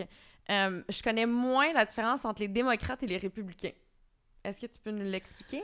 Oui, ben il y a peut-être moins de différence aussi. Sais, les États-Unis, eux, ils ont un autre système politique différent de nous, encore une fois. Eux, ils ont vraiment juste deux partis, puis c'est pratiquement impossible là-bas de faire un, autre parti politique. Mais eux, ils ont plus de liberté à l'intérieur de leur parti politique. C'est-à-dire qu'il va y avoir même des sous-groupes dans les deux principaux partis politiques que sont les démocrates, les républicains. Puis il n'y a pas d'obligation de voter de la même façon au, au, Congrès américain, par exemple. Donc ça, c'est déjà différent en partant. Mais je dirais que les... Donc, en général, les partis sont assez au centre relatif de l'échiquier euh, politique euh, parce qu'ils sont tellement gros que, ils ne peuvent pas être à l'extrême. Par contre, à l'intérieur du parti, il y a des gens qui sont plus à l'extrême. Tu sais, par exemple, dans le Parti républicain, euh, il y a une partie de... Il y a comme un groupe qui s'appelle le Tea Party. Peut-être vous en avez déjà entendu parler. C'est les gens qui sont très opposés à, l'avortement, qui sont... Euh, euh, très conservateurs. Très conservateurs, ouais. exactement. Puis, de l'autre côté, par exemple, chez les démocrates, vous avez probablement l'occasion de suivre Alexandria Ocasio-Cortez, qui est comme la figure, la jeune figure de proue des démocrates, mais elle est vraiment plus dans le camp très à gauche, très vers euh, une justice sociale, en fait, qui ressemble beaucoup à des politiques qu'on a ici. Eux, ils voient c'est très radical aux États-Unis, mais qui ressemble beaucoup à des politiques qu'on peut avoir ici euh, au Québec ou au Canada. Euh, donc, il y a cette dynamique-là, mais c'est pas tous les démocrates qui sont d'accord avec ce genre de position-là. Fait que c'est assez vaste sur le spectre, mais je dirais, tu sais, les, les, démocrates sont un peu plus à gauche quand même, de façon générale. Mm-hmm. Les républicains sont un petit peu plus à droite, un petit peu plus conservateurs. Euh, mais ça évolue aussi au fil des chefs. Hein, euh, Donald Trump, au début, euh, il n'était pas du tout identifié comme étant un républicain. Il sortait vraiment, il ne correspondait pas à ce qu'on appelle l'establishment, c'est-à-dire les gens que ça fait longtemps qui sont impliqués au Parti, au parti républicain. habituellement, le Parti républicain, du moins depuis quelques décennies, ça avait plus l'image d'un parti qui voulait diminuer les taxes, les impôts, diminuer les services.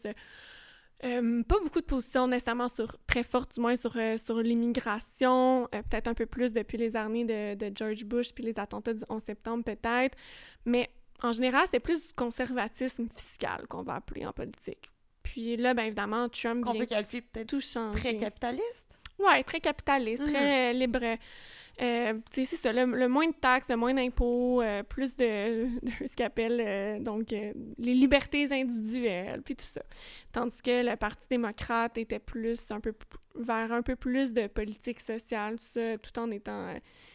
on peut pas le juger par rapport à notre politique à nous. Sais, s'il y avait le Parti démocrate au Québec, ça serait quasiment un parti de droite, là. Mhm. parce qu'on est, on est ailleurs. Nous, notre Totalement. centre politique est vraiment plus à gauche. Mm. Parce qu'on a un système, tu sais, on est vraiment comme une social-démocratie, on a un système, un filet Ouais. social très, très fort.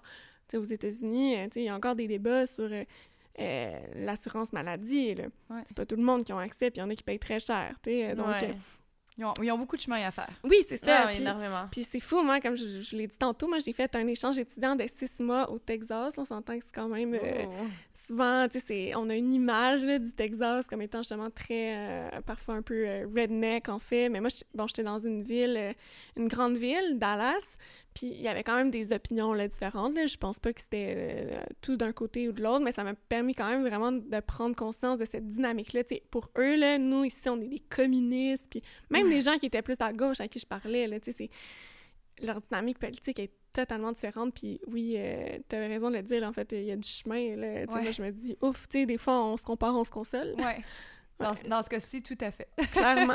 on se compare, on se Puis des console. fois, je pense que ça vaut la peine de le dire, tu sais, on, on réalise pas à quel point, oui, tu sais, on paye beaucoup de taxes, on paye beaucoup d'impôts euh, au Québec, au Canada, mais, tu sais, aux États-Unis aussi, on paye hein, des taxes, des impôts un peu Mhm. moins, mais au final, nous, on a beaucoup plus parce que le fait de, de payer des services en commun, que ça soit pas tout au privé, ça fait en sorte que nos prix, les prix qu'on paie, c'est meilleur. Si le gouvernement achète, euh, par exemple, un temps de service public, ça va coûter beaucoup moins cher que si chacun d'entre nous, on Mais en l'achète. fait, c'est que j'ai l'impression qu'ici, on s'enrichit en tant que société, tandis qu'aux États-Unis, puis ça, c'est mon opinion personnelle, c'est très les riches restent riches, les pauvres restent pauvres. Exact. Il y a vraiment pas beaucoup de mobilité sociale. Ouais. C'est exactement ce concept-là. Alors que pourtant, leur mythe national, c'est euh, le, le rêve américain, qu'on peut devenir ce qu'on veut si on a la volonté. C'est Ouais. beaucoup ça l'imaginaire américain, mais c'est pas du tout ça dans la réalité. Si tu nais dans une famille pauvre, je m'excuse, mais tu n'auras jamais d'occasion d'avoir des bonnes études. Si tu es malade, tu pourras peut-être même pas être soigné. Donc, c'est tout le contraire de ce qu'ils prétendent être, en fait. Mhm. Puis euh, c'est vraiment, euh, c'est prouvé, il n'y a pas tant de mobilité sociale, en fait, aux États-Unis. Oui, il y en a quelques cas de figure, d'exception, mais c'est, c'est vraiment ça, Mais je pense que c'est l'exception. pour ça qu'on appelle ça le, le rêve américain, parce que ça n'arrive pas souvent. Bon point! C'est un rêve, justement. Continue de rêver. Et ça va le, ça va le demeurer, euh, bien malheureusement, Ouais. s'il demeure avec euh, un système comme celui-là où il priorise vraiment euh, l'individu. euh, Mhm. Ouais. Mais tu le disais, euh, on se compare et on se console. Mm. Mais malgré tout ça, c'est sûr qu'il y a encore du chemin un peu à faire. là. On, est, on est très Clairement, parce mais- qu'on peut aussi se comparer aux pays Ben oui, scandinaves, qui, à à mon fait. sens, sont un modèle positif. Sais, Mhm. Oui, on, je considère qu'on est en avant des États-Unis, mais on est peut-être en retard sur d'autres choses. Tout à Puis, fait. euh, Ouais. de toute façon, même au-delà de- des comparaisons internationales, tu sais, encore une fois, je ramène à la question d'ambition. Pourquoi on vise pas à être les meilleurs dans, Ouais. dans plein de domaines? C'est pas juste de se contenter de ce qu'on a. Moi, je me dis, On- est capable de faire Mhm. mieux. C'est comme quand j'entends les discours sur la politique dire ben c'est comme ça que ça marche, on changera pas la politique, c'est comme ça que ça fonctionne. Non, je m'excuse. Moi, je vais pas euh, je vais pas m'asseoir puis dire ben c'est de même que qu'on doit on doit se contenter de quelque chose qui pourrait mieux fonctionner, puis il me semble que si on y mettait des efforts, on serait capable. Non, mais tout, Ouais. est- tout a place à, à l'évolution, Ouais. dans n'importe quel domaine. tu sais. Je trouve ça un petit peu absurde de penser que la politique ne peut pas évoluer également. Ouais, mais comme n'importe quoi, c'est Ben, ça, c'est exact. ça. Si on veut changer les choses, pourquoi qu'on devrait accepter si on trouve qu'il y a des des, des, Des lacunes. des lacunes exactement, ben go, corrigeons-les. Mhm. Puis toi, dans ton, dans ton monde, quel serait le Québec idéal? Est-ce que ce serait euh, un représentatif des pays scandinaves, justement? Euh, c'est sûr que ça serait fortement inspiré, ce serait des, des institutions très transparentes, très participatives justement avec Ouais. euh, la population, Une- un système politique qui soit représentatif également de cette population-là, puis qu'il y a des mesures en place qui permettent d'avoir une bonne représentativité. Ce serait un pays où est-ce que chaque personne a euh, l'occasion de réussir, d'accomplir ses rêves. Donc, c'est toute la notion d'équité. Il ne s'agit pas de donner la même chose à tout le monde, mais de donner les moyens. S'il y en a qui ont plus de difficultés dans la vie, mais c'est de leur donner de plus de moyens pour qu'ils puissent réussir à la même hauteur que quelqu'un qui partirait avec des meilleures chances Mhm. euh, dans la vie. Euh, moi, j'aimerais évidemment un pays vert, justement, qui donne le, le- le leadership à l'échelle internationale, puis qui montre par l'exemple des choses qui fonctionnent, puis qui permettent d'améliorer concrètement notre environnement, puis de lutter contre les euh, changements climatiques.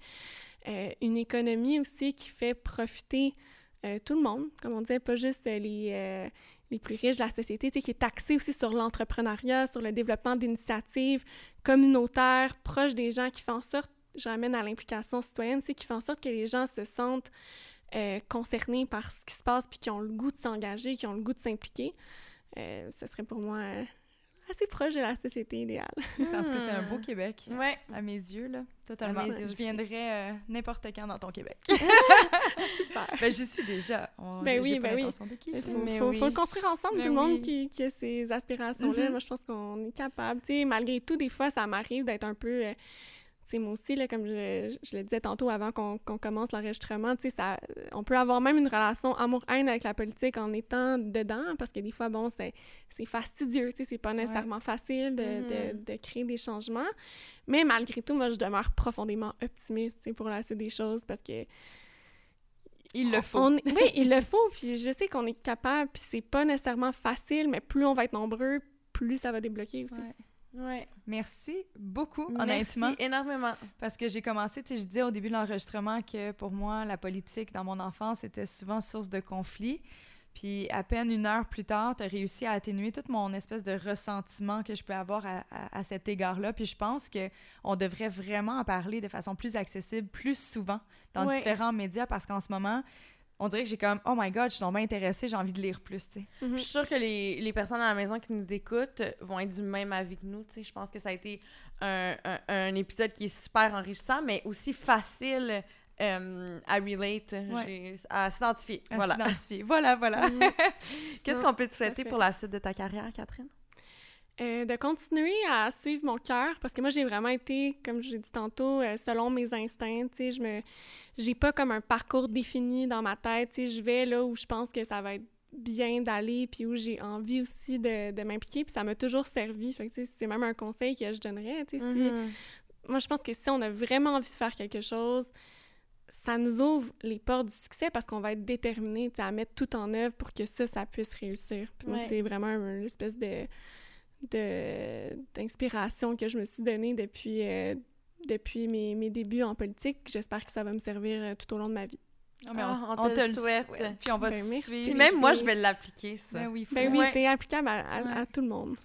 Merci, énormément. Merci les filles pour votre invitation.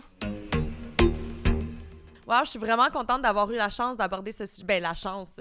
Mais d'avoir abordé ce sujet-là aujourd'hui, en fait, même un gros sujet. On a pris la chance, voilà. Oui, exactement. on l'a saisi, on l'a saisi, mais effectivement, je suis super contente. Je pense que c'est un sujet, en fait, qu'on qu'on voulait traiter, mais on savait pas trop comment le prendre. On était un petit mm-hmm. peu comme ah, des... nous on est habitué de prendre parole, puis là, on était comme réticents de peur de dire les mauvaises choses, mais non, on a, on, a appris plein d'affaires. je pense qu'on va faire des choix beaucoup plus éclairés dans le futur. Oui. Euh, honnêtement, Catherine était super intéressante et c'est une femme avec tellement de prestance. Honnêtement, je suis super contente euh, qu'elle puisse porter la voix pour toutes nous. Oui, puis au prochain euh, réveillon, on va avoir plein de culture générale à pouvoir plugger. oh non, c'est vrai, on ne parle pas de politique et, à Noël. Et de religion, Juliane. Un gros, gros merci euh, pour votre soutien depuis le début de cette belle aventure qu'est Génération Sidechick. Nous sommes tellement heureuses de vous accompagner chaque semaine à la maison. Oui, et n'hésitez pas à continuer de nous écrire et à partager vos épisodes préférés à votre entourage. Vous lire, c'est du vrai bonbon. On remercie Clarence de présenter ce balado et RF2 pour toute la fabrication. Merci à Catherine Fournier pour son tour en studio. Son livre L'audace d'agir est disponible dans la plupart des librairies. Pour ceux qui sont curieux, euh, vous pouvez également lire un aperçu de quelques pages sur le site de production Somme Toute. D'ici là, on n'oublie pas de se servir un autre verre de vino et on se dit Cheers!